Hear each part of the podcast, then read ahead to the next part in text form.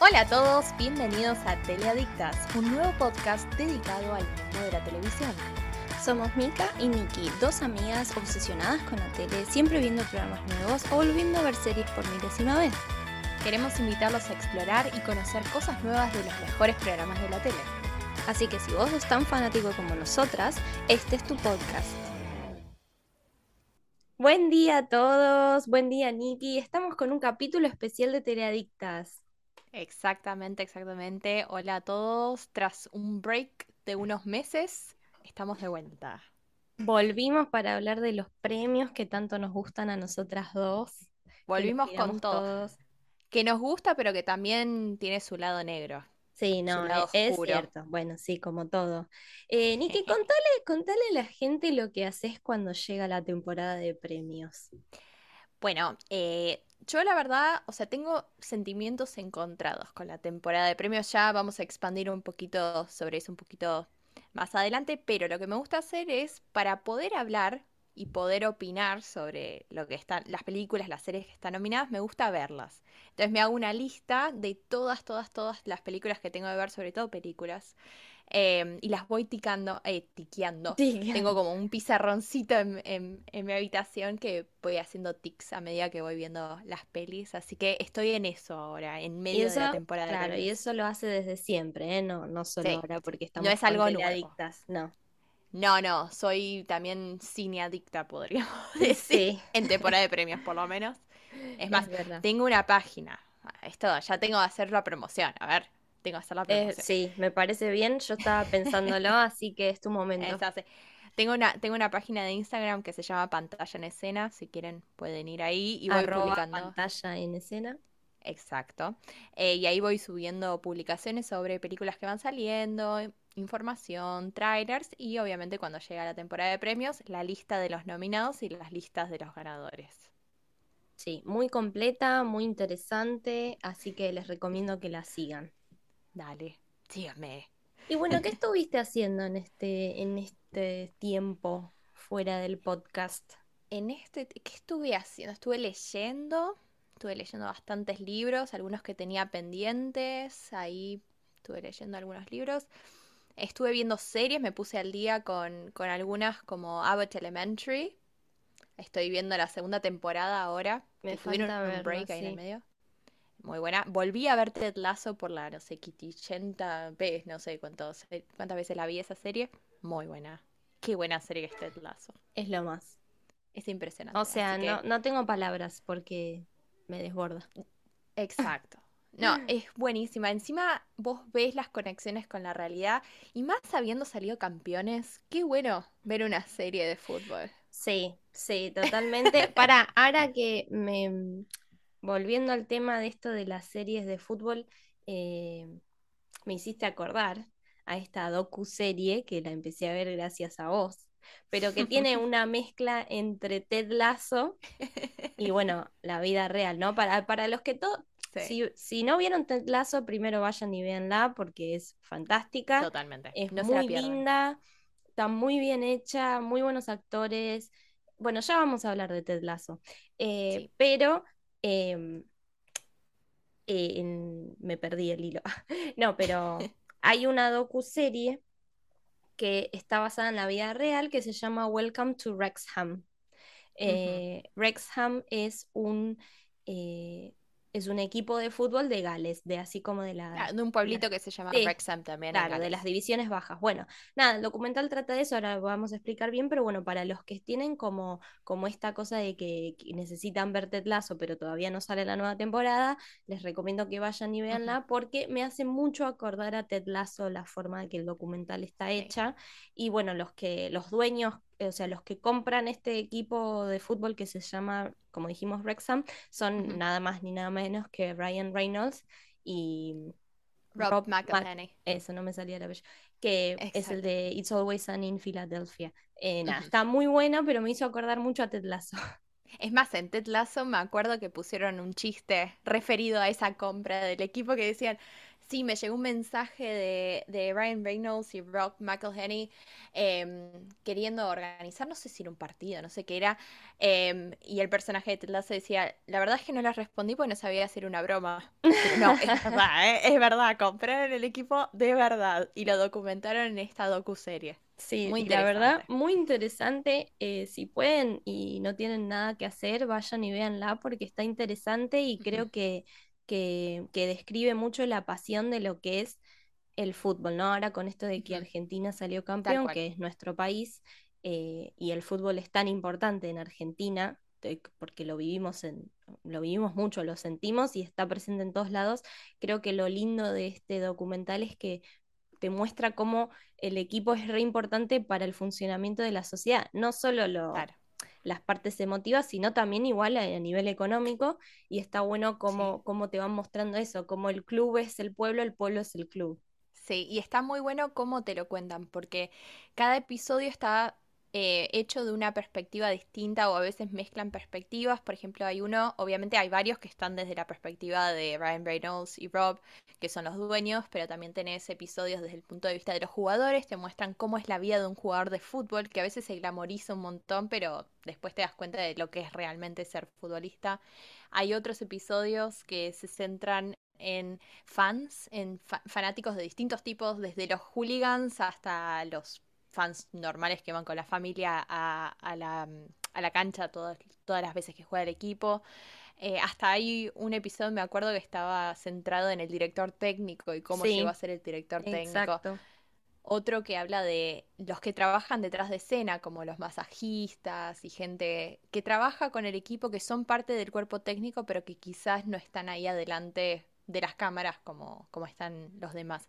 Está muy buena, muy, muy buena. Y te muestra también el lado económico de lo que es tener un equipo de fútbol, que quizás eso no lo vemos en el día a no, día. no estamos como Escuchamos del conscientes mercado de de pases, claro, escuchamos un poquito de los mercados de pases y todo eso, pero no sabemos exactamente cómo funciona, así que está bueno que te lo muestren. No, y aparte, para tener en cuenta que este encima es un equipo de las ligas bajas, en lo que Claro, Inglaterra, em, el Reino Unido se le llama la National League, que es como la quinta la cuarta división. más o menos, Sí, sí, ento- quinta, entonces ima- imagínate lo que debería ser de un equipo de la Premier, eh, claro, que es muchísimo más todo, los gastos, los sueldos, bueno, claro, todo. es eso mismo que te muestran en Wrexham, pero multiplicado a la, no sé, Sí. millonésima potencia. Así que bueno, está interesante. La recomendación del, del día del capítulo es esa, creo yo. Welcome to Welcome to Wrexham.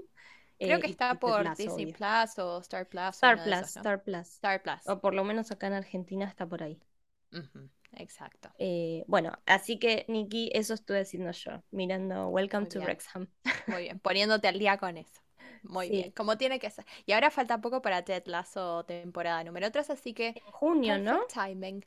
Están diciendo que va a ser en la primavera de em, eh, Estados Unidos, así que más o menos va a ser, yo calculo, Marzo, para abril. abril. Sí. sí. Calculo para abril, mayo, no sé. Ay, qué Me da esa sensación. Ahí apenas esté por estrenar, me hago, me la vuelvo a ver, porque Sí, hace que rato ya me la quiero volver a ver.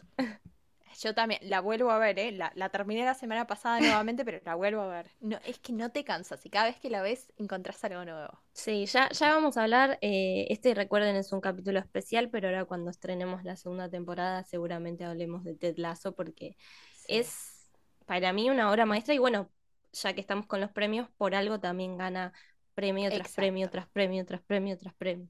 Exactamente, exactamente. Ganó todos los premios y súper merecido, tanto por la primera como por la segunda temporada. Y este año la nueva Ted Lasso podemos decir que es Abbott Elementary. Está ganando toda. Sí, está Otra que ganando todo. nombramos. Sí, la, la habíamos hablado en, en el capítulo de las comedias de trabajo, eh, Exacto. porque Abbott Elementary se, se tiene que ver, está ambientada en una escuela primaria, eh, así que sí está ganando todo. También, y merecido. Súper Es que la verdad que está es muy buena. La verdad es, es muy difícil a veces que, que últimamente siento que es difícil que se hagan sitcoms que estén buenas. Por ejemplo, estuve Tal viendo, em, siento como que ya se perdió un poco. Capaz, eh, como que ya no sé si saben cómo hacer sitcoms buenas. O no sé, dependerá mucho de, de quién las produce. Es como que o- la magia de lo que eran las sitcoms en el pasado ya no está. Esas sitcoms que tenían 24, 22 episodios No, por ya, ya temporada. creo que no. Porque también el Mm, mundo cambió. Me parece que ahora exacto. estamos todos... A ver, yo igual sigo prefiriendo que tengan episodios largos. Por ejemplo, ahora me estoy volviendo a ver de nuevo How I Met Your Mother y me gusta que sea larga. A ver, siempre que no pierda la calidad, ¿no? Porque en claro. cuanto pierde la calidad ya fue, pero... Sí. esta- porque me da como una seguridad de que tengo algo para ver. En Algo cambio, para... Bueno, pero dijiste How I Met Your Mother. Fíjate que la nueva versión de How I Met Your Mother, How I Met Your Father, es tiene con- menos episodios. Se estrenó la segunda temporada el martes episodios. pasado. está- esta está buena, es, eh, pero sí, tiene muchos menos episodios.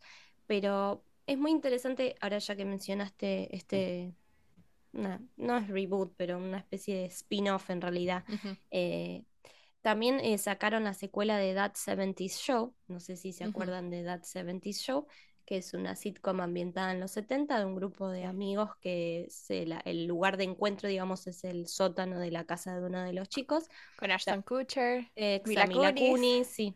Wilmer Valderrama. Sí, bueno, muy buena, para mí muy divertida. Sí, muy buena. Es icónica. Bueno, ahora sacaron la secuela que se llama That 90s Show, ambientada en los Después, 90. aclaración, salió una que era That 80s Show en principios de los 2000 y fue un fracaso total. Mira, no me Terrible. acordaba. Bueno, Bueno, hay una razón por la que no te acordabas. claro. Muy mala. Bueno, esta está ambientada con la hija del protagonista, de los protagonistas, que vuelve a la casa del papá ahí en Wisconsin para pasar el verano. Y yo creo que sí, no, no sé si, o sea, ya creo que está renovado en una segunda Sí. temporada porque dicen que va a haber una reunión del cast en la segunda, pero no, no, o sea, a ver, extraña. How I Met Your Father es, está mucho mejor para mí como spin-off, es más entretenida, igual siento que le falta algo. Y en este caso, para mí estuvo muy floja That 90s Show, muy está como ambientada para chicos Yo muy creo, chicos. igual para mí tiene que ver por dónde la están haciendo. Netflix le está costando mucho, pero mucho hacer series de comedia. Me acuerdo que hace unos meses habían sacado la serie esta de Blockbuster y la verdad fue desastrosa. No la vi. Tenía mucho potencial, ¿eh? Y tenés actores Sí, encima pero... Blockbuster apelan a sí, nostalgia. sí, totalmente, totalmente. Tenían todos los ingredientes para hacer una serie perfecta, pero no, no. Cayeron en los clichés, cayeron en los chistes trillados, cayeron en, en cosas que la gente ya conoce. No hay, no hicieron nada nuevo, ese es el problema. No hicieron nada nuevo y, y bueno, ahí quedó. Y la cancelaron, como todo en Netflix, que lo cancelan Sí, sí. todo rápido. Sí. Pero bueno, me alegro, eh, volviendo al tema de Abbott, me alegra que le esté yendo bien porque siento que cuesta mucho hoy en día hacer una sitcom Exacto. y eh, gracias a tu página Pantalla en Escena podemos tener acceso rápido a la información. Abbott Elementary ganó mejor serie de musical y comedia en los Golden Globes. Eh, también ganó mejor actriz Quinta Branson. me- y mejor actor de reparto Tyler James Williams.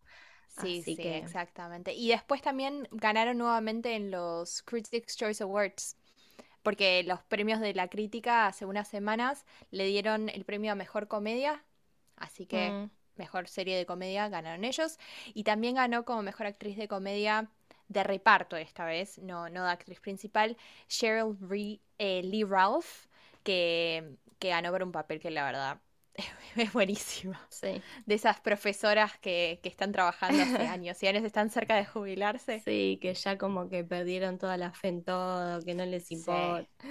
Sí, exactamente, está muy bueno. Así Así que que bueno. merecidos todos los premios que, que recibieron.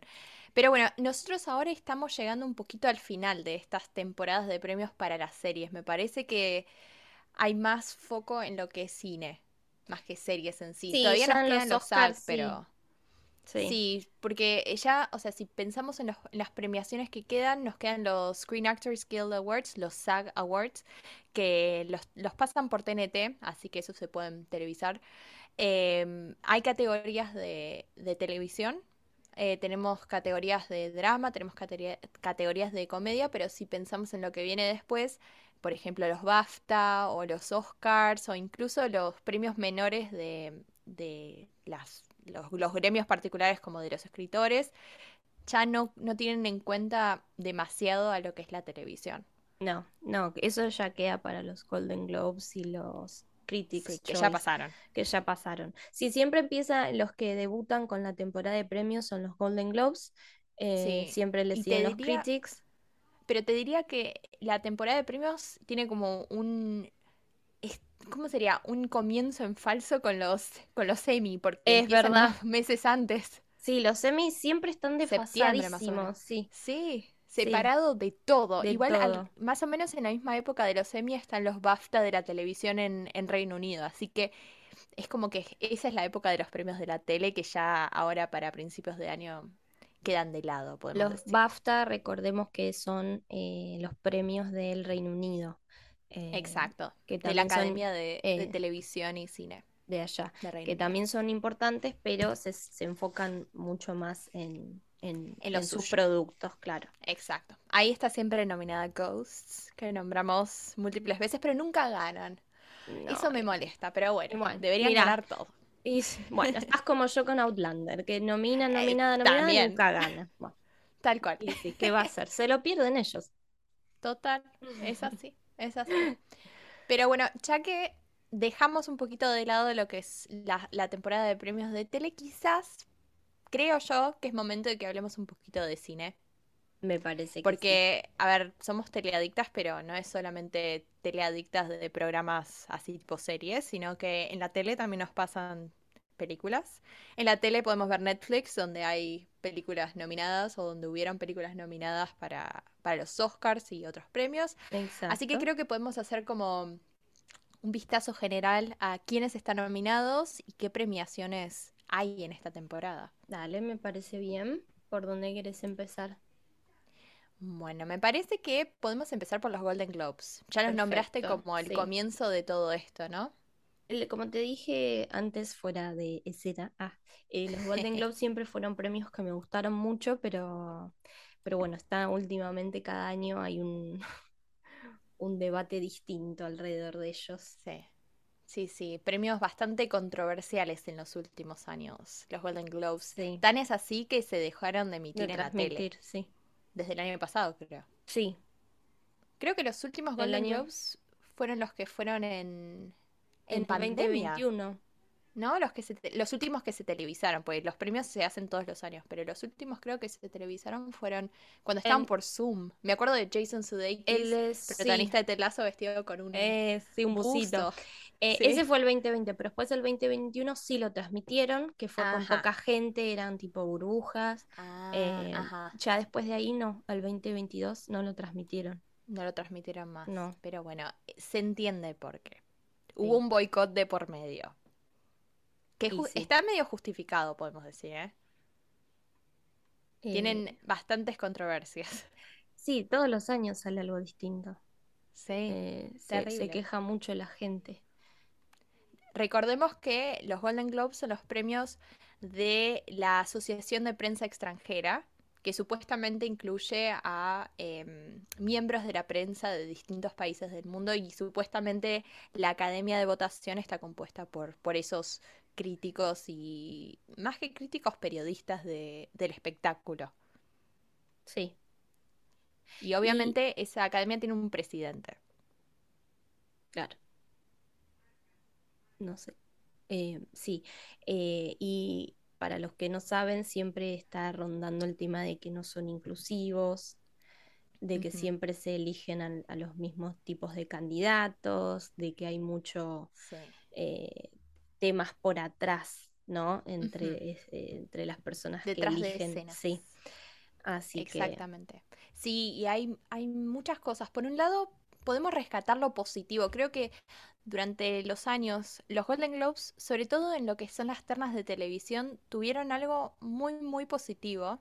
A pesar de todo esto que estaba pasando, y ahora vamos a hablar un poquito más de, de todo lo que está mal de estos premios, pero algo que quiero rescatar que está bueno es que, sobre todo en las ternas de comedia, em, siempre los premios intentan reconocer a los actores nuevos o a las series nuevas o actores que quizás no son de tanto renombre y que hicieron un buen trabajo en esas series de televisión eh, que quizás no, no es un trabajo reconocido en otros premios. Se me ocurre, por, ej- por ejemplo, dijimos de este chico que ganó el premio a mejor actor de reparto por Abbott Elementary.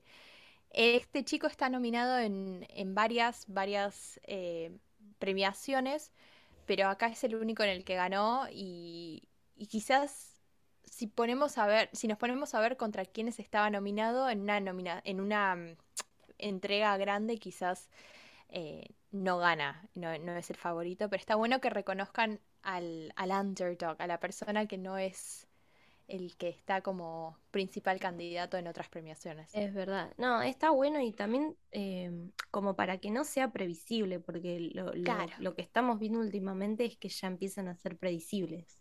Y para eso cuando ya llegamos a los Oscars ya sabemos quiénes van a ganar todo, claro. básicamente, salvo que haya alguna sorpresa. Eh, como un Moonlight ganándole a La La Land sí. en último momento.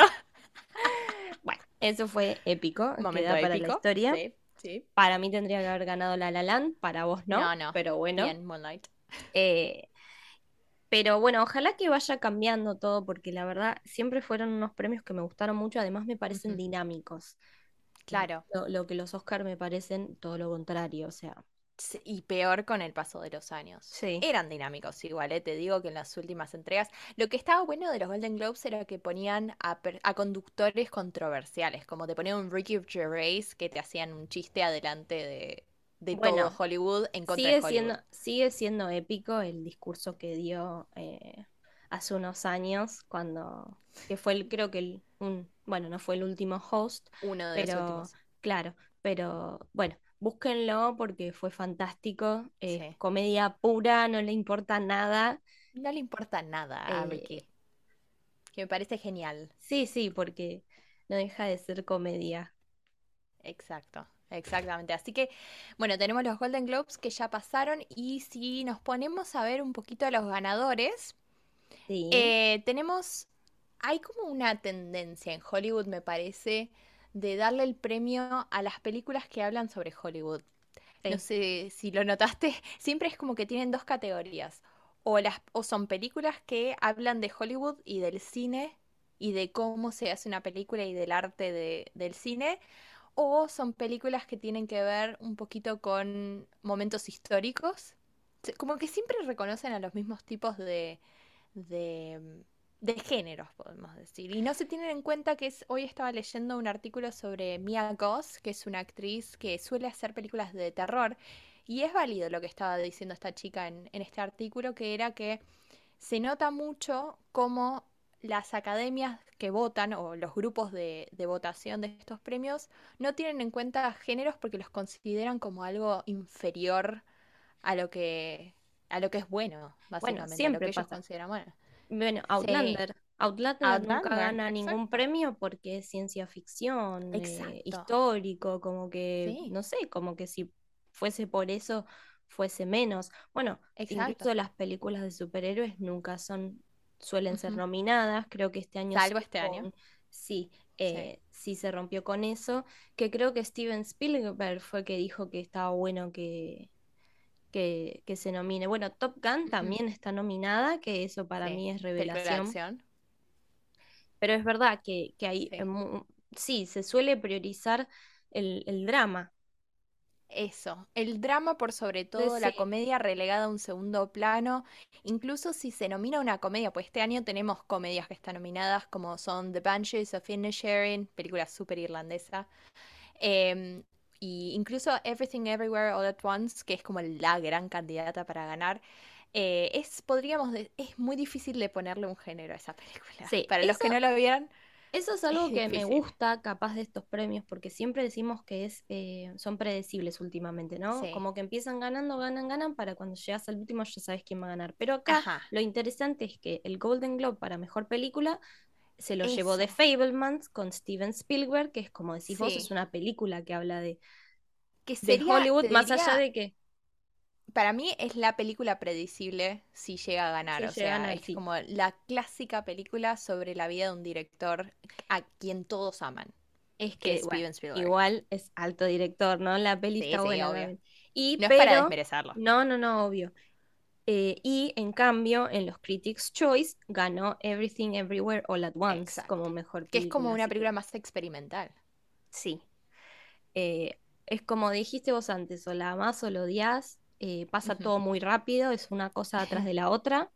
Tuvo Exacto. críticas mixtas, gente que le gustó mucho y que le pareció impresionante, y gente que también alentaba. Estuve escuchando unas críticas que decían como que si uno queremos ver estas películas eh, con más frecuencia y también que estén nominadas, como que vayan y véanla, como que Claro, la apoyen. exacto. Claro, que no se muera lo que es el cine, porque con esto de streaming y todo eso hay menos gente yendo al cine. Es más, estaba leyendo que eh, creo que esta temporada fue como la peor en cuanto a recaudación por tickets de gente que, que fue al cine. Que es impresionante, porque ya estamos fuera de la pandemia. O sea, no por completo, pero estamos fuera de lo que es la, po- Sí, la pandemia eh, grande. Bueno, a- en Argentina, por lo menos en el cine que voy yo, acá cerca de mi casa, no se está estrenando nada. Hay tres Mm, películas. claro, No, no entiendo qué es lo que está pasando. O sea, a mí el cine siempre me pareció algo muy lindo. O sea, todo me parece lindo. El hecho de la Sí. película en sí, de cómo se hacen, de poder contar historias, de todos los recursos. Y después como salida me parece que está buena eh, ir al cine, sí. ¿no?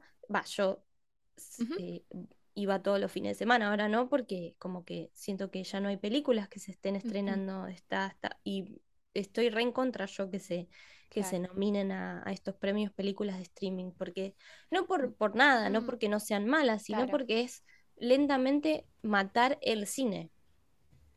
Claro, para Es- mí todo va a es que ser lo estás streaming. matando.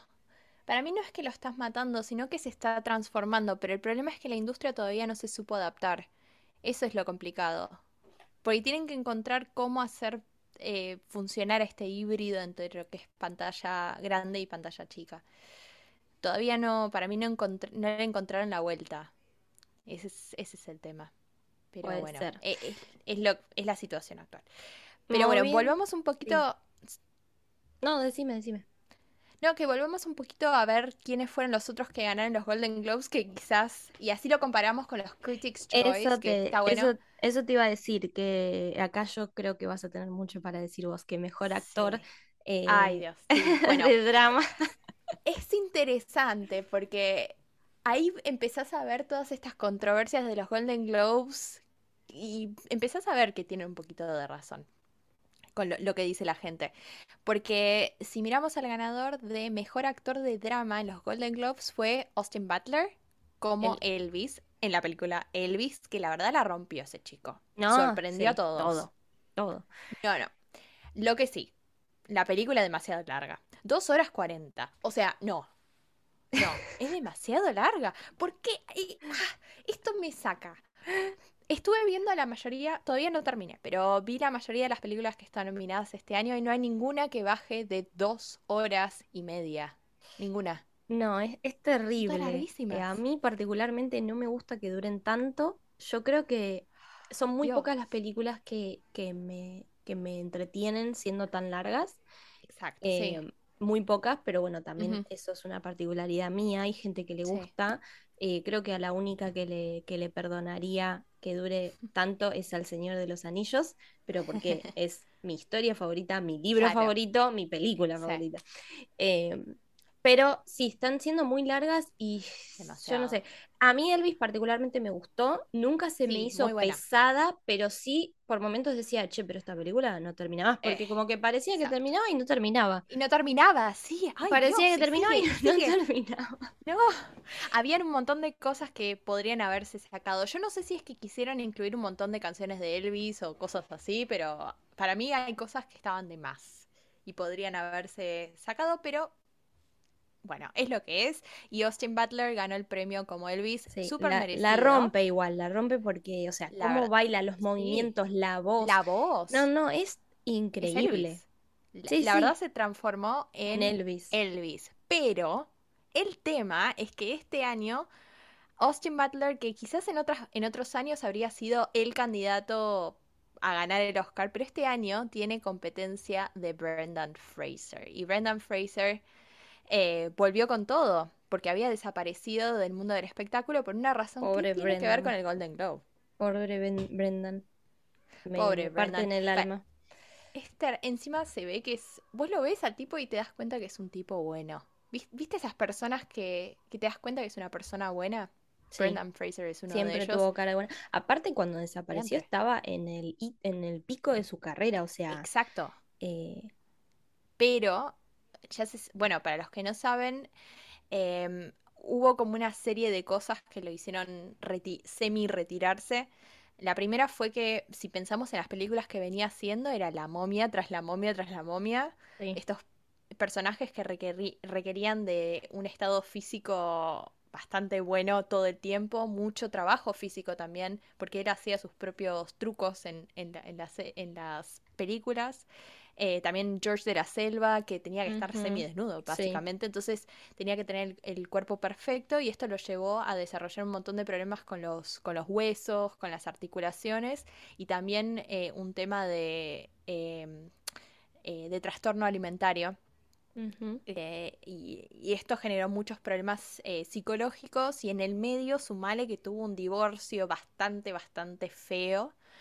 Y eh, si eso no fuese suficiente, pasó algo con eh, uno de los miembros top de, de los Golden Globes, de este grupo de, de, mm, periodistas extranjeros, que aparentemente lo tocó de manera inapropiada. El tipo habló, pero todos se le pusieron en su contra y desde ese momento no le ofrecían trabajo. Y básicamente lo echaron de Hollywood porque él se atrevió a hablar en contra o a decir algo en contra de, de esta persona que lo había tocado de manera eh, poco apropiada y apare- aparentemente no fue la única persona que sufrió del mismo destino. Así que no, no me sorprende que no lo hayan elegido como mejor actor en, en los Golden Globes, la verdad. Después de haber hablado tanto en Y contra todo. Es esto más, se no fue. conoció hace poco. Exacto. Eh, y ahí Pues lo tenían bien calladito. Sí, sí. Lo Eh, taparon, ¿eh? muy injusto todo lo que pasó. Sí, Eh, ojalá que ahora pueda retomar su carrera, sí. porque la verdad que era alguien que, que la gente lo quería un montón y, Sí. y era buen actor. Sí, es buen actor, era carismático. O sea, es la verdad muy triste todo lo que pasó y, y no está bueno, ¿no? Que lo que le pasó, o sea, nada de lo que le pasó, pero en, en particular esto con el, con, con este señor y que encima lo hayan querido callar, eso nunca está bueno. Claro. Eh, Situación horrible. Ojalá que sea el principio de, de sí, una para, carrera renovada. Sí, y bueno, él está, es el actor de la película The Whale, La ballena, que, bueno, en los Critics' Choice sí ganó como mejor actor de drama. Exacto. Exactamente. Porque además, Y otra de las cosas que en los sí, Golden Globes hay una categoría para mejor actor de musical o comedia. eso. Eso. Entonces, es raro que, que Austin no lo haya ganado ahí. No, Exactamente. eh, Eso me llamó muchísimo la atención. ¿Cómo no nominaron a Austin Butler haciendo de Elvis en una película musical sobre Elvis como mejor actor de musical y comedia y en su lugar lo nominaron como mejor actor dramático? Ahí había algo raro, y algo es raro. eh, no querer darle el premio. Bueno, estos son puras especulaciones, pero quizás era esa, no, no darle el premio a él. No darle el premio a Eh, Brendan Fraser y justificarlo con alguien que claro, realmente lo de merecía. todas maneras lo remerece Austin y, y está Sí, eh, sí, sí, y, está muy bueno que tenga, porque creo que es su primer premio también. Sí, sí, Eh, porque es- es un actor que, si pensamos en la carrera, estuvo mucho en lo que tiene que ver con trabajos en televisión para adolescentes y sí, chicos, así que está bueno esto. eh, está bueno. Él ojalá también tenga una carrera muy buena porque demostró que es buen actor también.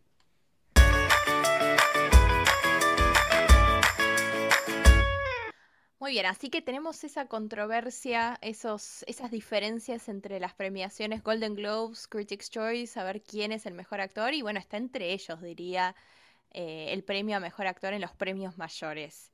Es Austin Butler versus Brendan Fraser. Los otros que están nominados, súper merecidos, pero creo que está entre ellos dos. Em, Colin Farrell es otro que ganó como mejor actor eh, de musical y comedia por The Banshees of Inisherin, una película muy, muy irlandesa, como dije antes, Sí.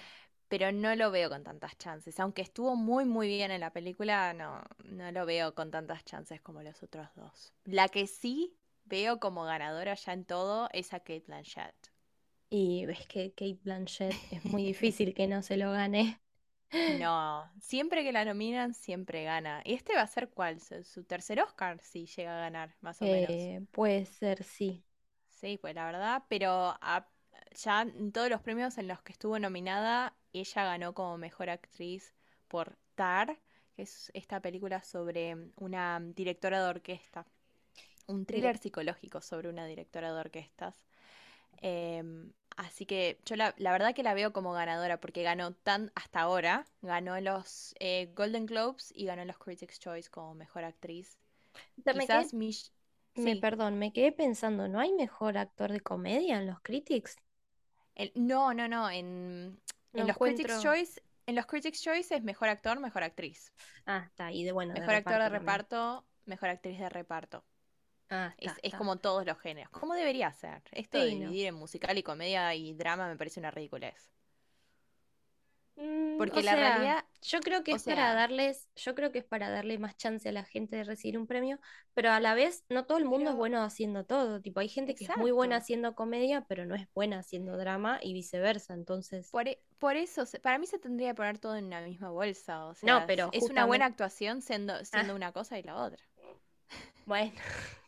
Es así. Bueno, pero si no, también capaz es quitar mérito, porque vos sos muy bueno haciendo algo y porque no sos bueno en otra cosa no te van a dar un premio. Eh, bueno, no sé, no sé. Vamos a ver qué piensa la gente, ahí está. Claro, a ver. La gente, que desempaten. bueno, eh, en esa, en eh, por ese mismo lado tenemos a la otra candidata como mejor actriz en los premios mayores, que es Michelle Yeoh no sé nunca cómo pronunciar el nombre, perdón Michelle, pero se me complica, eh, que estuvo, estuvo y está nominada eh, por la película Everything Everywhere All at Once, ella es la protagonista, y te diría que es la mayor competidora de Kate Blanchett. Está entre ellas dos, pero la veo a Kate como un pasito ahí adelante, solo porque su película es un drama. Y viste que en estos premios Kate Blanchett, sí. Sí, y ella ganó, o sea, ganó como mejor actriz de drama en los Golden Globes y ganó como mejor actriz en los Critics' Choice.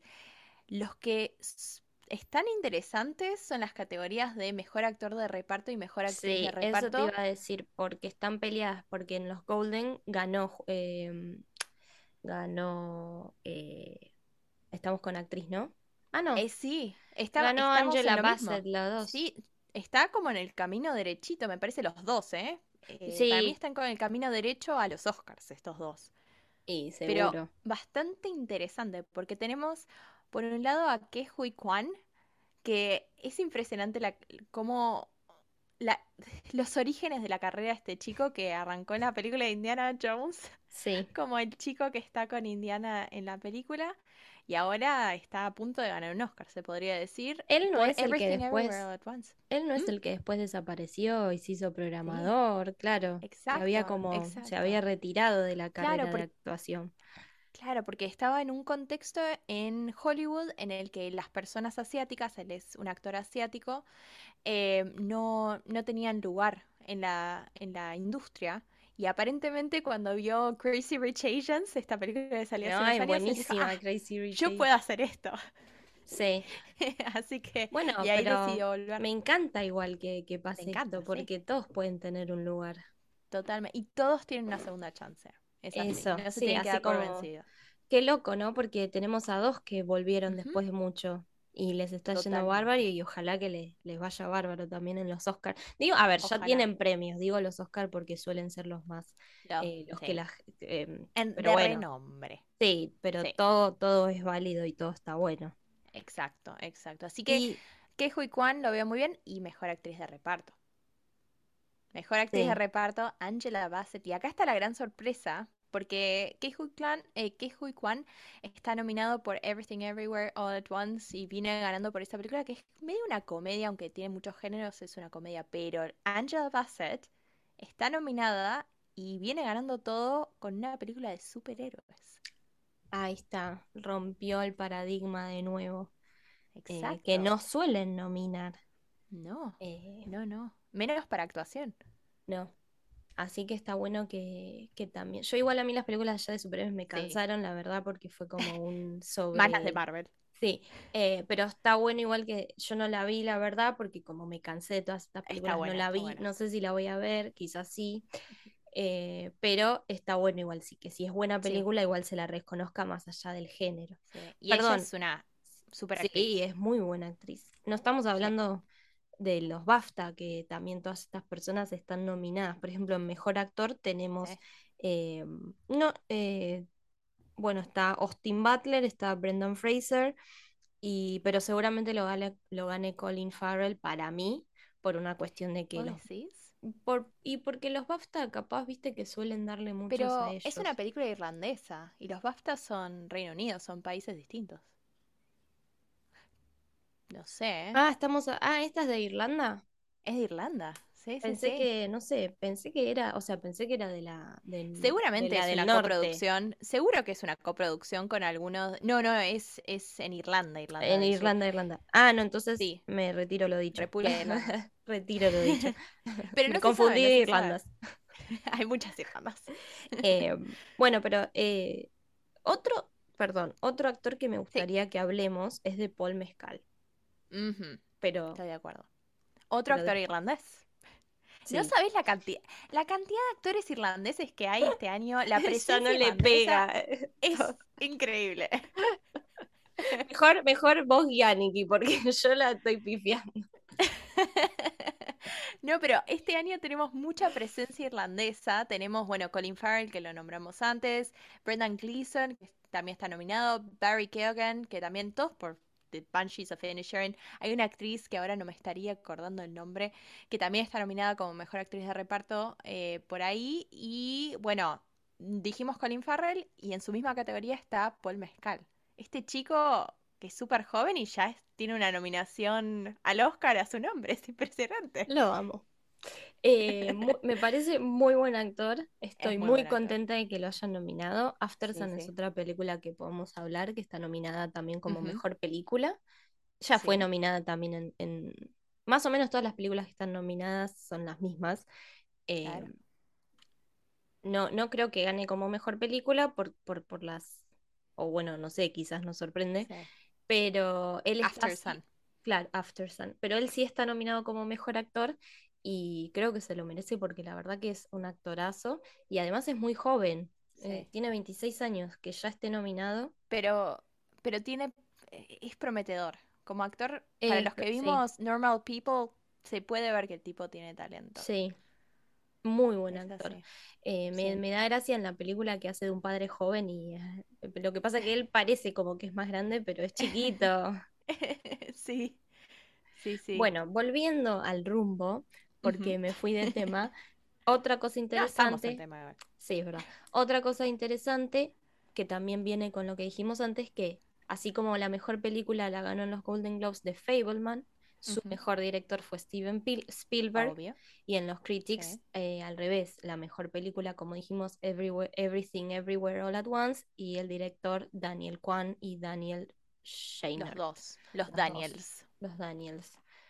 Eh, Exactamente. veremos Así qué que pasa después en los... eh, sí, Sí, totalmente. Así el- no se sabe. No, ellos, bueno, están nominados obviamente en los Oscar y también están nominados en, en los BAFTA. Exacto, Eh, exacto. Sí, es muy interesante que muchos de los que están, eh, los que dirigieron películas este año están como escritores. Perdón, eh, no, en los BAFTA no está nominado Steven Spielberg. En los BAFTA. No están Ni está nominada tampoco de Fableman. The Fablemans. Así Eh, que The ahí, Fablemans es, yo diría que es la gran ausente de varias de estas premi- premiaciones, que quizás uno piensa, uy, esta gana todo, pero al final no tienen tanta presencia en algunos premios. Pero si miramos los premios clásicos, están nominados para todos. Es así. sí. Es. Igual BAFTA, recordemos que es los premios británicos y suelen favorecer a sus Sí. películas por sobre otras y, y Bueno, tienen un estilo también muy particular. bueno, me acuerdo que cuando, no me acuerdo qué película estaba ganando todos los premios y estaba nominada 1917, que es muy buena película, a mí me gustó Sí, mucho. buenísima. Y en los BAFTA ganó esa como mejor película porque es una producción de allá. Exacto, Eh, exacto. igual merecido, porque no, a mí me gustó cómo estaba grabada, estaba buena. Sí, sí, sí, muy, muy buena. Pero bueno, eh, están estas diferencias entre los distintos premios que, que hay hoy en día. Eh, si pensamos también en guion, The Banshees of Inisherin ganaron en los Golden Globes Sí. esta película super ultra irlandesa, eh, ganó como mejor guion. No, a ver, quiero, no me acuerdo quiénes habían ganado. Acá estamos. Y ahí está, y ot- otra diferencia. En los Critics' Choice ganó Everything Everywhere All at Once. Claro. Y, en los... Está dividido. ¿Qué cosa, no? Está, es, es un tema, es un tema. Para hacer las predicciones es... ¿Cuál, por, por dónde nos tiramos? ¿Nos tiramos por Everything Everywhere All, All at Once? The? The No, para, para mí? Para mí los Oscar va a ir a The Fableman. Ay, sí, ¿vos decís? Sí. No sé. Sí, bueno, vamos sí. a ver. Cuando hablemos de los Oscars podemos hacer nuestras predicciones. Igual, espera, antes de los quién Oscar creemos que viene, viene alguno, ¿no vienen los Screen? Tenemos los- los Screen Actors Guild Awards, que son los SAG Awards, los de los de la Academia de Actores, y también están los del sindicato de guionistas, el sindicato de directores, sindicato de lo que quieras, editores, etcétera, productores. Así que sí, hay un montón de premios antes de eso. Los SAG están muy buenos también y eh, eh, premian a las dos, tanto al cine como a la televisión. Exacto. Sí, sí. Y está bueno porque son los actores votando a los actores. Y ahí tenemos ternas de televisión y ternas de cine. O sea, está, tenemos un poquito de todo. Y ahí eh, nominan, es, está bueno porque nominan al mejor elenco, pero no te nominan eh, al mejor director, por ejemplo. Claro, Es ¿no? Porque es de actores. actores. Claro, claro. Exacto. Bueno, Y ahí, eh, y ahí tenemos, eh, si miramos en lo que es actor principales, nuevamente tenemos a eh, Austin Butler, tenemos a Brendan Fraser, a Colin Farrell, los tres principales. Bill Nighy viene estando nominado bastante por la película Living en algunos premios y algunos no. Y acá la gran sorpresa es Adam Sandler por la película Garra. No la vi, esa la verdad que no sé, pero Adam para Sandler. vos que amás a Adam Sandler. No, me cae bien el Eh. tipo, pero como actor no es lo mejor. Ojo, estuvo, estuvo haciendo películas de drama en las que estuvo muy bien. Me acuerdo hace unos años hizo una Sí. película muy buena, pero sus películas de comedia no son, no son mi estilo. Lo que pasa es que las películas de comedia de él, él junta, él las hace para mí, las hace para divertirse, él agarra a todos los amigos y se divierte. Tal cual. mí se igual me a una gustan. playa. Me gustan y me encanta él y me, me parece divertido, pero bueno, entiendo que no todo el mundo le gusta.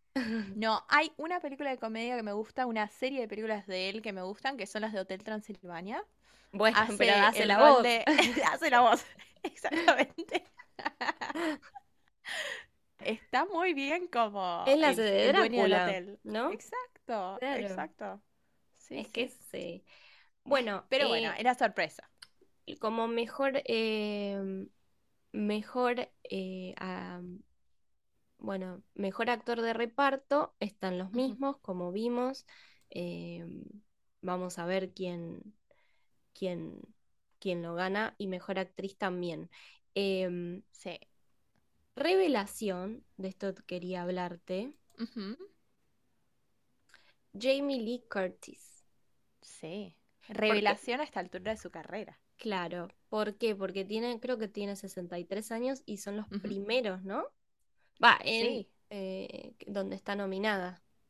Lo que pasa es que yo me estoy adelantando igual, estoy pensando en los. Oscars, en realidad, Claro, no. más que en los demás, pero, pero bueno, vamos a ver, la verdad que Everything Ya Everywhere vamos a All at llegar. No Once, te sí, adelantes. no. Tranquila. Ya la vamos a ansiedad me está pudiendo hoy. Ya vamos a llegar a los premios mayores. Pasemos un repasemos un poquito estos eh, que nos quedan. Bueno, mejor película animada. Pinocho y Guillermo del Toro está teniendo mucho éxito. Sí, se- Mucho, mucho se- éxito. sí, seguramente vaya a ganar, eh, está Sí, ganando, ganó los mejor dos. guion. Sí, sí, sí, sí, ya vienen ganando todo. Porque A mí distinto, particularmente no me gustó tanto, No, no. Es que es medio deprimente, o sea, no es una película para nenes, te diría, No. no, no creo que sea O sea, a ver, no es que me disgustó, a mí por lo general todo lo que hace Guillermo del Toro me gusta. Y, Sí, y nada de lo que él hace animado suele ser para chicos, porque él también tiene una claro. serie, una serie y una serie también de películas y de spin-offs en Netflix que se llama Troll Hunters, que vos la ves animada y tiene una temática que vos decís para nenes y no. O sea, no va, o sea, es para los dos, ¿no? Para que lo que Pero, pero siempre él Va en tiene. línea con su estilo, entonces. Exacto. Eh, o sea, está linda, pero no, yo no sé si es lo que me esperaba. Claro, Es- Pero sí me gusta claro. cómo está hecha. Porque claro, claro, claro. Bueno, si pensamos en película animada, no es solamente la historia en sí, sino todo lo que está detrás de escena. Creo que esta, esta película fue hecha con stop motion, ¿no? De estos que, que lo hacen cuadro por cuadro, filmando sí, el Sí, se hizo así. Se hizo así. Esas películas es impresionante. Y se nota que es distinta, no es la clásica película de animación y es súper merecidos los premios, ¿no? Es muy lindo, o sea, los colores, eh, cómo se mueven los personajes, eh, los planos, la verdad que es muy linda, pero... Está bien hecha. claro, pero como que la historia en sí no, no, sé si me enamoré. Aparte que es muy larga, volviendo al tema, muy larga. Bueno, después vamos a ver los que están nominadas para el Oscar como mejor película. es interesante, mejor película animada. Eh, pasemos a la terna de mejor película internacional o de habla no inglesa, que en los... Acá otra vez tenemos eh, dos distintas. Acá tenemos distintas, exactamente. En los Golden Globes ganó Argentina 1985 y después en, los, Critics, Choice, RRR, que es de India. Ajá, exacto. Así que tenemos, acá, está, acá sí está dividido, pero esta RRR, interesantemente, no está con mucha presencia en los Oscars, ya vamos a ver qué ocurre ahí. Esa película seguro va a ganar mejor canción original, porque vienen ganando todo con la canción original de esa película. No sé cómo se dice, Natu Natu, eh, pero vienen ganando todo con esa película, con esa canción. Así que bien, esas son como las ternas principales y estos son los premios que se dieron hasta el momento. Como mejor edición, Paul Rogers le está yendo muy bien con Everything Everywhere All at Once. Em, eso vale la pena mencionarlo. Ahora, bueno, tenemos los SAG Awards en el medio. Nombramos algunas de las nominaciones, pero vayamos directo a los Oscars, que son como los premios principales de esta época. Ya dijimos un poquito de los BAFTA. Así no me retas. Dale, vamos, hagamos esto, vamos categoría por categoría y digamos eh, un poquito sobre los que están nominados y hagamos nuestras predicciones, a ver quién Dale. que va a ganar. Tipo pro. después después vemos a ver si le pegamos o no, volvemos al podcast y vemos qué nos damos. y vemos qué va. Empecemos con la categoría mayor, que es mejor película. La última categoría de la noche y nosotros empezamos con esa. Mejor película tenemos All Quiet on the Western Front, película sobre la Primera Guerra Mundial de Alemania. La pueden ver en Netflix. Después está nominada, perdón, está nominada dos veces esta. Dos veces. Es lo interesante. creo. Sí, están, en realidad no más de tres veces. Está nominada múltiples veces, pero está nominada como mejor película dos veces. Eh, claro, eso, eso quise decir, porque es una película que no es eh, originaria de Estados Unidos. No es de habla inglesa. Claro, entonces. No es de UK, no es de Reino Unido y tampoco es de Estados Unidos. Claro. Eh, Hablan en, otro idioma. Así que tenemos esa película de la Primera Guerra Mundial. Eh, después tenemos la de Avatar, The Way of the Water, las Avatar 2, básicamente, que están recaudando un montón de plata a nivel mundial. Siempre hay fans para Avatar. A mí personalmente no, me gusta Avatar, pero bueno. Es así. La eh, después tenemos The Banshees of Inisherin, esta película de comedia negra irlandesa con Colin Farrell y Brendan Gleeson y Barry Keoghan y otros. Tenemos Elvis, este biopic musical de el rey del rock.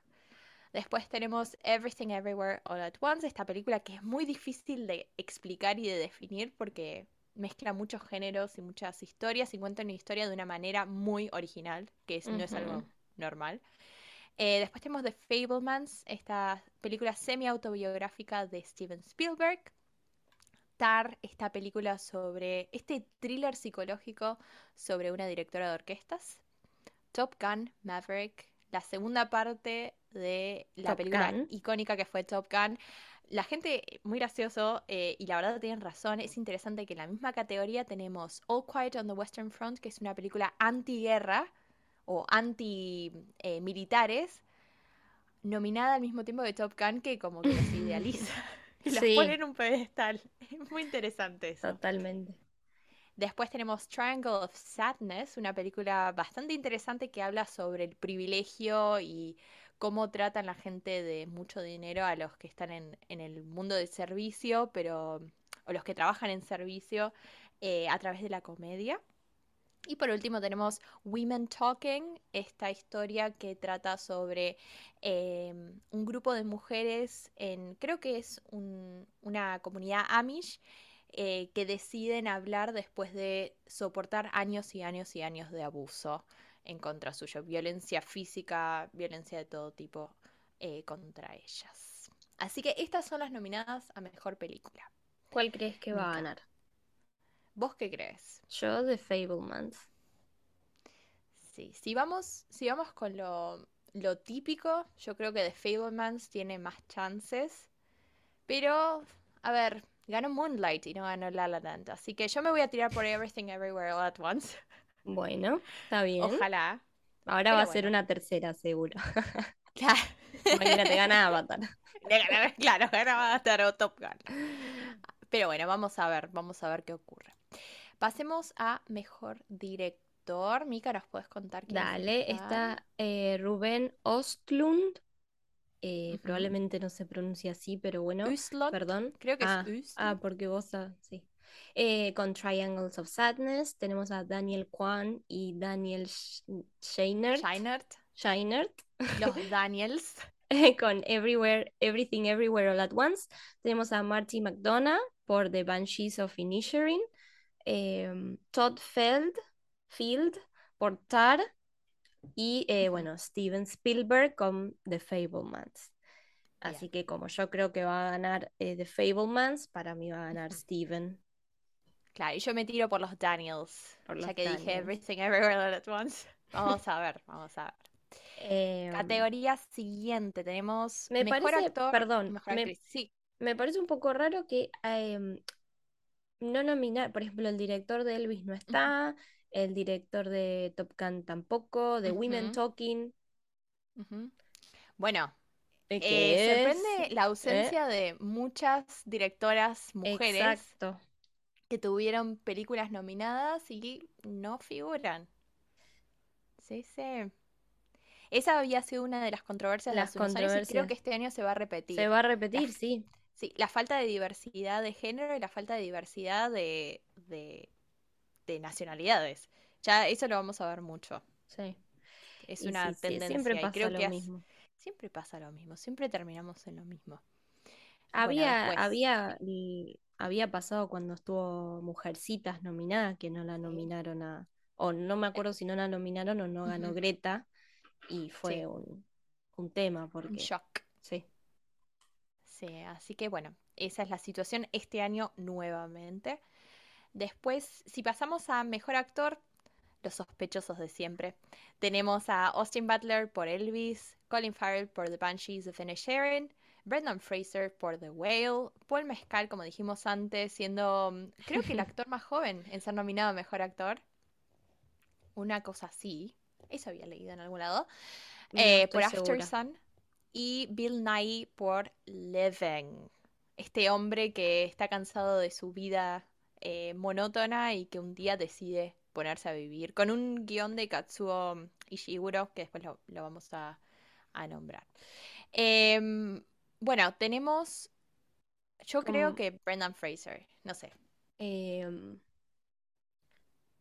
yo, aunque Austin mm, Butler tiene chance. no, no, para mí se lo van a, a ver, me gustan todos, me gustaría Sí. que lo ganen todos, no se Sí. puede, pero yo creo que se lo, se lo debería llevar Brendan Fraser.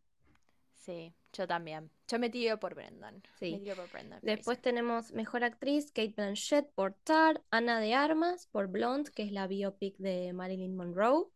Eh, Aburrida. tenemos bueno. Andrea Riceborough por To Leslie. Acá hay una La sorpresa. controversia, ahora, ahora nos vas a contar. Michelle Williams por The Fablemans y Michelle Yeoh por Everything Everywhere All at Once. Y para mí va a ir para Kate Blanchett. Sí, para mí va para Kate Blanchett. Sí, viene ganando todo. Y bueno, es Kate Blanchett. Es Sí. una super actriz. Y la rompió en su película, la verdad, tenemos que decir. Bueno, decías de Andrea, esta Randea, eh, Andrea Riceborough. Está nominada por la película To Leslie. Y fue la gran sorpresa, pues no venía estando nominada para nada, no venía ganando nada hasta ahora y apareció de la nada. Y em, en los últimos días anunciaron que van a hacer una investigación interna de cómo es que llegó a, estar nominada porque sospechan algo de presión contra los votantes o presión que hubo por parte de su equipo eh, para votar. Cabe aclarar que estos premios, sobre todo los Oscars, son un premio a la mejor campaña, no es un premio a la mejor película, no es un premio al mejor actor o actriz, es el premio a la mejor campaña, porque los, las películas, los estudios literalmente hacen lo mismo que hace una- un candidato a presidente. Van a distintos eventos, presentan su película y hablan de su película e intentan hacer amistades y conexiones para, para que los voten. Eh, así Sí. se manejan. Exactamente, exacto. Y así que vamos a ver qué pasará. Aparte, eh, Exacto. también creo que mm, sorprende mucho que Mm. otras personas no estén nominadas, como Viola Davis Exacto, ¿Sabes qué me sorprende un montón? Michelle Williams como mejor actriz. Michelle Williams en The Fablemans tiene un, para mí, un rol que sería de actriz de soporte. Es más, en otros premios está nominada como mejor actriz de Sí, de reparto, no como reparto. mejor principal. No. Me sorprende mucho y ausencias de actrices de color, que ese es otro tema, ¿no? Eh, la falta de diversidad cultural en, en los premios. No está nominada Viola Davis, que la rompió en The Woman King. Muy buena película, para los que no la vieron, vayan a verla. Em, y hay otra actriz que estuvo, ahora no me, no me puedo acordar bien el nombre, pero protagonizó la película que se llama Tell, em, que también es un, un- sobre un crimen racial en, en Estados Unidos, es una historia real, que hace de una madre que pierde a su hijo. La rompió. Estuvo nominado a un montón de premios, pero no aparece en los Oscars. Y siempre también es controversial, siempre estas cosas pasan, la falta de diversidad, eh, siempre pasa. Pero, Eh, se terminan que, nominando a, a los mismos prácticamente. Exacto, exactamente. Esto no, no es para desmerecer lo No, que no, hizo no, Michelle. Williams, que estuvo muy vale. bien, y, y Andrea también, pero no sé, eh, llama la atención, Bueno, atención. mejor actor de reparto tenemos a Brian Tyree Henry por. Causeway, em, Brendan Gleeson por The Banshees of Inisherin, Jude Hirsch por The Fablesman, Barry Cogan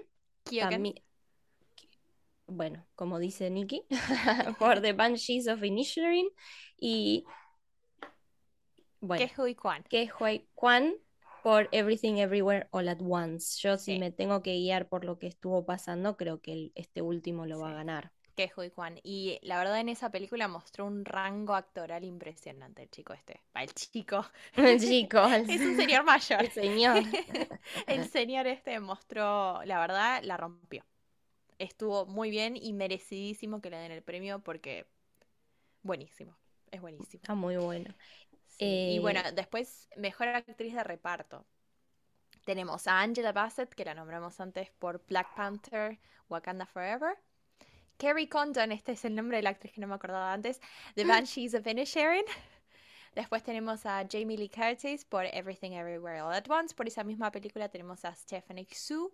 Y por último, Hong Chao por The Whale. eh, así como Paul Mescal a sus 26 años eh, recibió un Oscar, va, una nominación a Oscar, eh, cabe Ujú, aclarar que Jamie Lee Curtis, que es una gran actriz, ya la conocemos, con sus 63 años recibió la primer nominación al Oscar. Eh, así que la gente estaba muy contenta por ella y Sí. seguramente ella también. Es una actriz muy querida Sí, a nivel sí, mundial. Todo, sí. incluso sus propios colegas la, la Dicen que es muy buena gente, sí.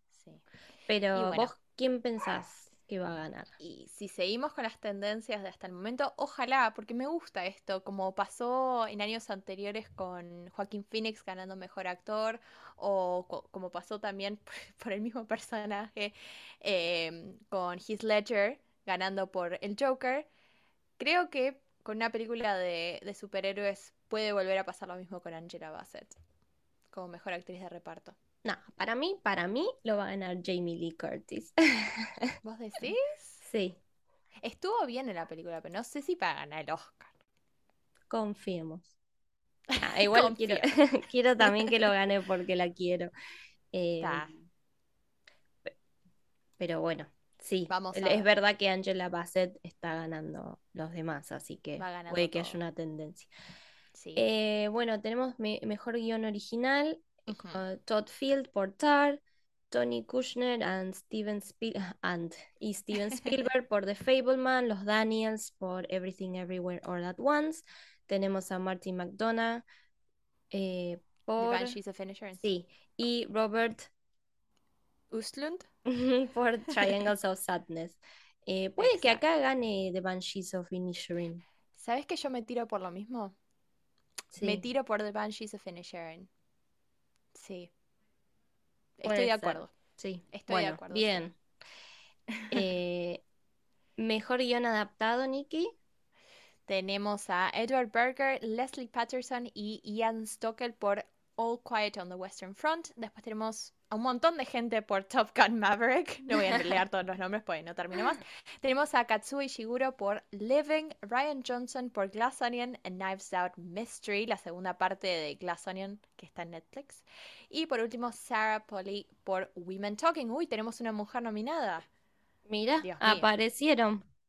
Qué desastre esto de la falta de diversidad de género en estos premios. Dudo que lo gane porque por, por no, tendencia, sí, por todo lo que estuvo pasando, eh, sí, pero, pero bueno.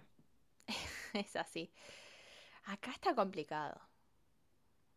Acá está difícil. No, yo creo que lo va a ganar All Quiet on the Western Front. es muy probable, pero Glass Onion ganó premios también como mejor guion adaptado, así que tiene una tiene un, Sí, no no, no me pareció una película para un Oscar, o sea, está muy buena, me gustó, pero no, para un Oscar no, no, no me no, parece para, que estoy de acuerdo, estoy de acuerdo. Aparte que No yo que estoy en contra de que eh, se nominen por streaming, se estrenó por un streaming, así que Yo no estoy en contra, así que puede ser que gane. Igual, si nos ponemos a pensar en... Dudo que gane, ¿eh? pero si nos ponemos a pensar en carrera, tenemos a Katsuo Ishiguro, que es un escritor icónico que escribió libros de mucha, mucha importancia eh, en el mundo de la literatura. Está nominado por Living. No sé, si dan el premio por renombre, puede ser ese. Glass Onion viene ganando bastante. Habría que ver qué pasa con los premios de los guionistas, del sindicato de guionistas. Y claro, All habría Quiet que on the esperar. Western Front también. Exacto, Sí, había que esperar a esos, a ver sí. cómo sigue la tendencia, ¿no? Exacto, Eh, bueno, para ir cerrando, tenemos mejor película animada, Pinocho de Guillermo del Toro, Marcel de Shell with Shoes On, eh, Puss, ¿Puss El gato con botas. El gato con botas. Ah, el gato con botas. Ah, me mata el nombre en inglés. Mucho mejor el gato con botas. El gato con botas. el gato de Sea Beast y Turning Red. pa- eh, la va a ganar claramente Pinocho Pinocho. Sí, por, por todo, ¿no? Aparte, sí, como sí. dijimos, por No cómo hay está hecha. Después, mejor película internacional, All Y Quiet acá on the estamos Western en Front. desacuerdo nosotras dos. Sí. Tenemos All Quiet on the Western Front de Alemania, nuevamente nominada, después de ya haber estado nominada en múltiples categorías de las principales. Recordemos Tenemos que es eh, extraño que una película de no habla inglesa esté nominada a categorías que no sean mejor película internacional.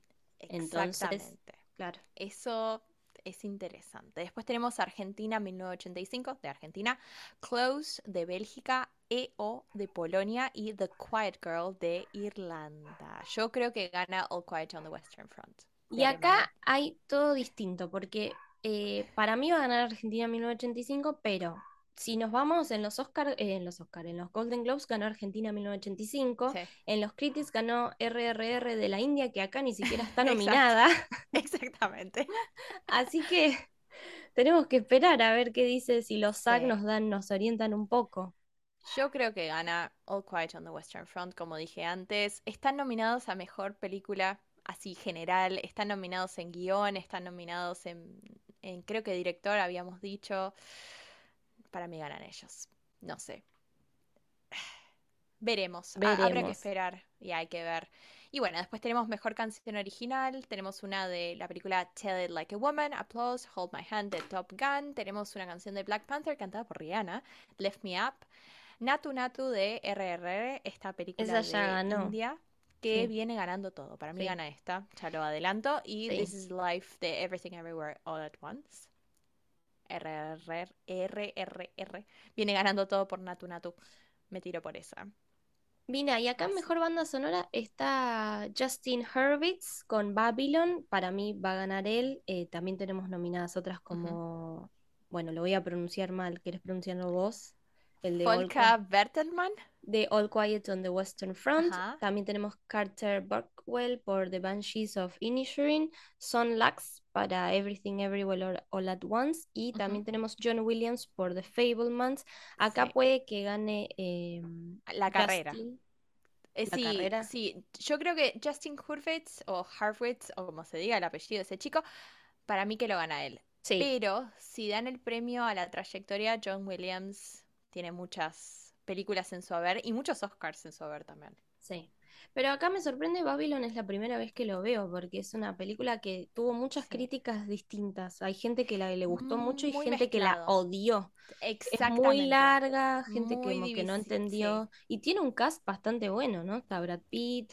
Eh, Margot Robbie. Eh, no me Dench, un montón de actorazos. Pero, no. Eh, después tenemos Mejor Sonido, que bueno, tenemos All Quiet on the Western Front, Avatar, aparece Avatar nuevamente, The Batman, apareció Batman, que para mí debería haber estado nominado en más cosas porque es muy buena película, pero bueno. Elvis y Top Gun Maverick. Y en esta categoría ganan generalmente películas así tipo de guerra. O... No, para mí va a ganar Elvis. Aunque igual, es lo que estaba viendo. Igual no sé si tiene sentido que lo gane Elvis, pero. No sé si mejor sonido Elvis. O sea, mejor música, sí. Claro. No sé. Aunque en realidad puede ser, ¿eh? Acá es, difícil predecir. Es difícil, sí, no, no, no estoy muy, difícil. Ahí sí no estoy segura para nada. Después, mejor fotografía, tenemos All Quiet on the Western Front, Bardo, False Chronicle of a Handful of Truths, primera vez que aparece.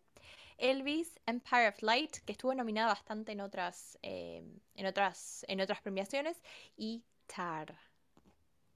All Quiet on the Western Front. Sí. Yo me tiro por esa. Sí, yo también. Película de guerra siempre. que gana fotografía, sí, Fotografía. Que tiene Edición tenemos The Banshees of Inisherin, Elvis, Everything Everywhere All at Once, Tar y Top Gun. Acá me tiro claramente por Everything Everywhere All at Once. Sin dudas. Y sí. Y bueno, después tenemos otras. Y después tenemos otras categorías de producción que, bueno, después pueden tener. Eh, pueden fijarse mejor. A ver qué opinan.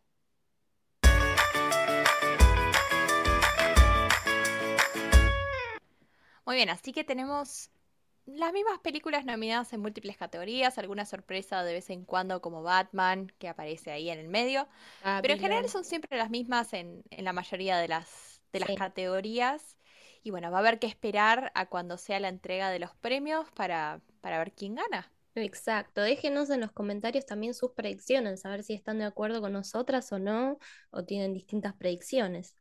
Exacto, ¿Qué películas creen que deberían haber estar nominadas? ¿Qué actores creen que deberían haber estar nominados y que no aparecen en los, en los premios Oscars, en los Screen Actors Guild Awards? ¿Cuáles, ¿Cuáles fueron los ganadores que más les sorprendieron también? Exacto, sí, es verdad. Bueno, así que ya saben, tienen para comentar, tienen para opinar y también tienen las recomendaciones del principio. Exacto. Recuerden, Welcome to Wrexham, Ted Lasso, como siempre. Ah, Bots Elementary, ¿por qué no? Ya que está ganando los premios. Exactamente. así está, Sí, está también nominada a los SAG, así que vamos Exactamente, a ver si sí, Está, así que si quieren pueden ver series, películas que están nominadas, pueden guiarse un poquito con, con, esas nominaciones. Si quieren pueden ir a mi Instagram, pantalla en escena, ahí tienen listas de los distintos nominados y algunas novedades también que van surgiendo con el paso de los días. Exacto. Así que bueno, esperemos que les haya gustado este capítulo especial, que decidimos dárselos también para que no, no estén tan ansiosos hasta nuestra segunda temporada. Que ya va a venir, ya va a venir. Estamos en proceso de planear y grabar, así que dentro de poco va a estar con ustedes. Bueno, y no se olviden, como les decimos siempre, no se olviden de suscribirse, de darnos una reseña de cinco estrellas, de compartir el podcast con sus amigos. Eh, o sus compañeros de trabajo, de facu, lo que fuere. Con quienes quieran. Con quienes quieran. Y bueno, como siempre, gracias por el apoyo. Exactamente. Bueno, nos escuchamos pronto. Hasta luego.